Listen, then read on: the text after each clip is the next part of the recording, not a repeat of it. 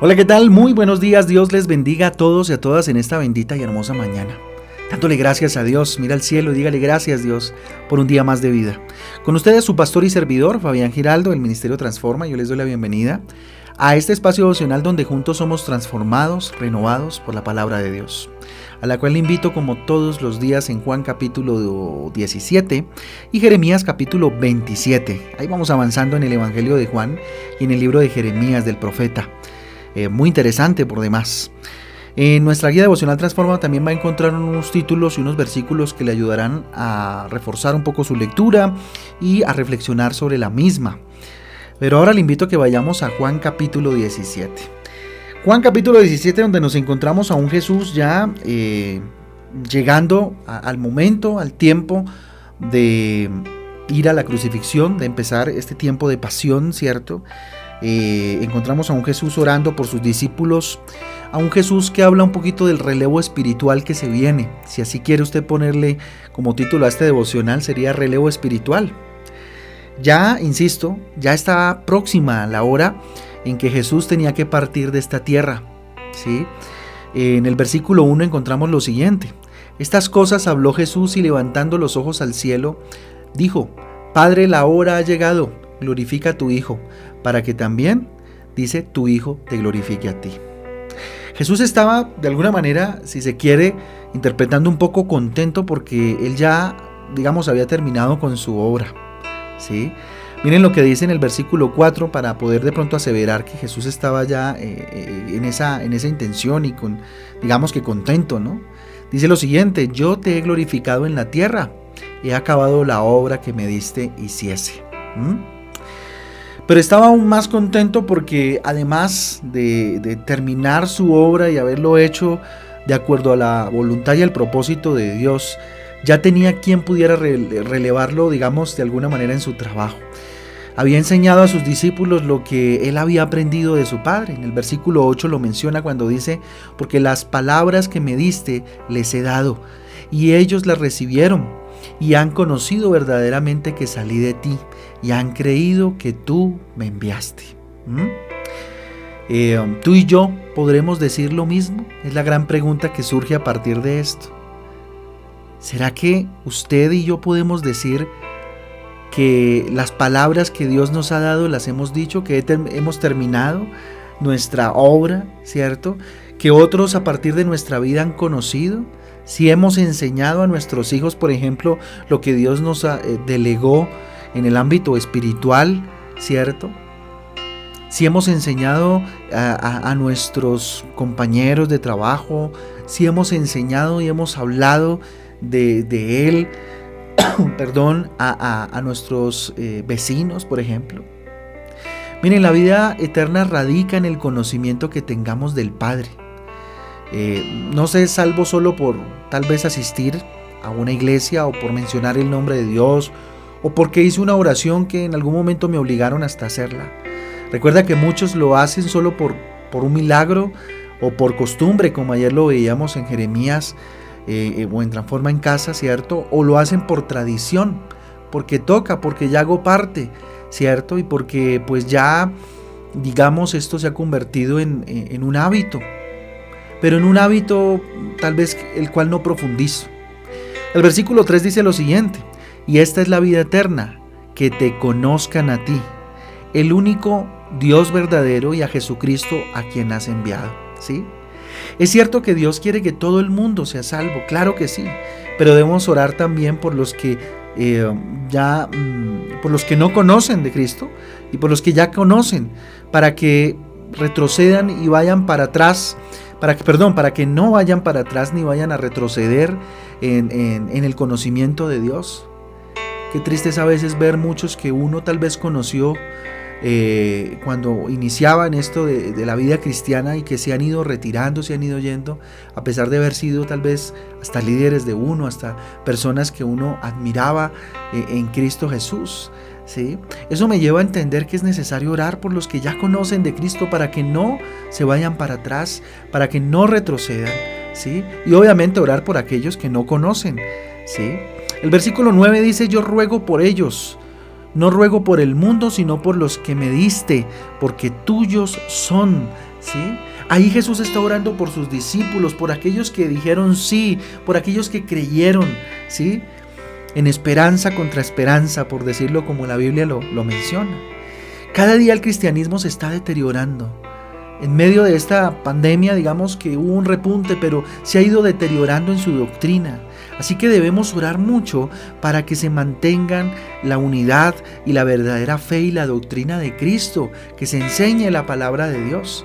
El versículo 11 dice, y habla acerca de esto precisamente, abro comillas, dice lo siguiente, y ya no estoy en el mundo, mas estos están en el mundo, y yo voy a ti. Padre Santo, a los que me has dado, guárdalos en tu nombre, para que sean uno, así como nosotros. Miren, por la falta de unidad con Cristo, al Evangelio le está pasando lo, del, lo, del, juego este del teléfono roto, ¿no? Ya la verdad de Cristo se está quedando en algo subjetivo, se está quedando en mensajes muy endebles, ¿sí? Se están distorsionando, cada quien predica según como cree entenderlo y cada vez se distorsiona más la palabra de Dios, ¿sí? No es imposible no tener contacto con el mundo, claro que sí, vivimos en él, trabajamos con la gente eh, pues no cristiana, diariamente tenemos contacto y de alguna manera trato con personas que aman el mundo y que quieren tal vez eh, vivirlo de esa manera, ¿cierto? Y, de alguna manera tal vez lo único que quieren es hasta contaminar al cristiano, ¿cierto? Pero qué importante es guardar la palabra de Dios, qué importante es guardar la doctrina de Cristo, el mensaje puro de Jesucristo. Lo que debemos entonces es orar por ser guardados del mal, definitivamente, aquellos que estamos en el camino de Dios. El versículo 15 dice, no ruego por que los quites del mundo, sino que los guardes del mal, ¿sí?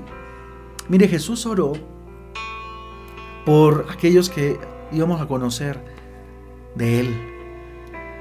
Y no pide a Dios que nos quite del mundo, pero sí que nos guarde del mal, de lo cual debemos estar alertas. Debemos pedir siempre que, tengamos hambre y sed de su palabra, ¿sí? ya que en ella encontramos lo que necesitamos, ya que en ella encontramos a Dios mismo y su verdad. Y ya que en ella precisamente eh, es ella la que nos santifica, la que nos ayuda a guardarnos de toda mentira del enemigo.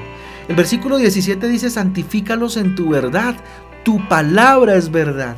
Tremendo, mire cómo la misma lectura nos lleva a encontrar el sentido de lo que Dios quiere decir, de lo que Jesús quiere decir en esta oración tan maravillosa que hace por, por nosotros, por todos los que eh, hemos de creer en Él. Dice, santifícalos. ¿Cómo? En tu verdad. Guárdales, eh, perdón, eh, en tu palabra.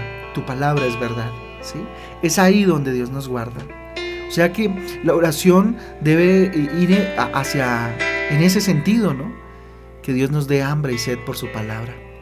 La labor de un padre es preparar a sus hijos para que eh, cuando Él ya no esté, eh, pues puedan responder frente a los diferentes desafíos. Hay muchos padres millonarios que cuando se mueren sus hijos no conocen nada de sus negocios y pronto quedan en la ruina total porque no fueron adiestrados, habilitados para poder continuar con el legado.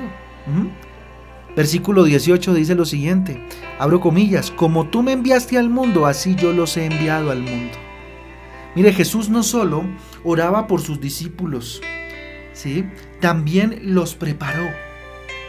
Así que a, veces oramos mucho por nuestros hijos, oramos mucho por, por, la gente que conocemos, pero no les preparamos. No dedicamos el tiempo para prepararles, para eh, eh, mm, enseñarles la palabra de Dios. ¿Sí? Entonces, nuestros hijos van mm, eh, a amar lo nuestro en la medida en que se lo enseñemos. Van a luchar por mantenerlo si les enseñamos a participar de nuestras actividades, desde, muy temprana edad, ¿sí? de la oración, de buscar a Dios, de estar pendiente, ¿cierto? En la prédica, cuando vayan a la iglesia, ¿sí? de eh, tener ese tiempo maravilloso de reunirse en familia.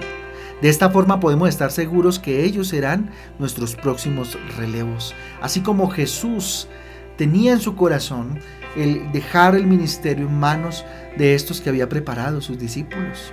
El versículo 26 nos dice lo siguiente, y les he dado a conocer tu nombre y lo daré a conocer aún, para eh, que el amor con que me has amado esté en ellos y yo en ellos. Con esto quiero finalizar para, para que hagamos esa reflexión. ¿sí? No te lleves lo que sabes a la tumba.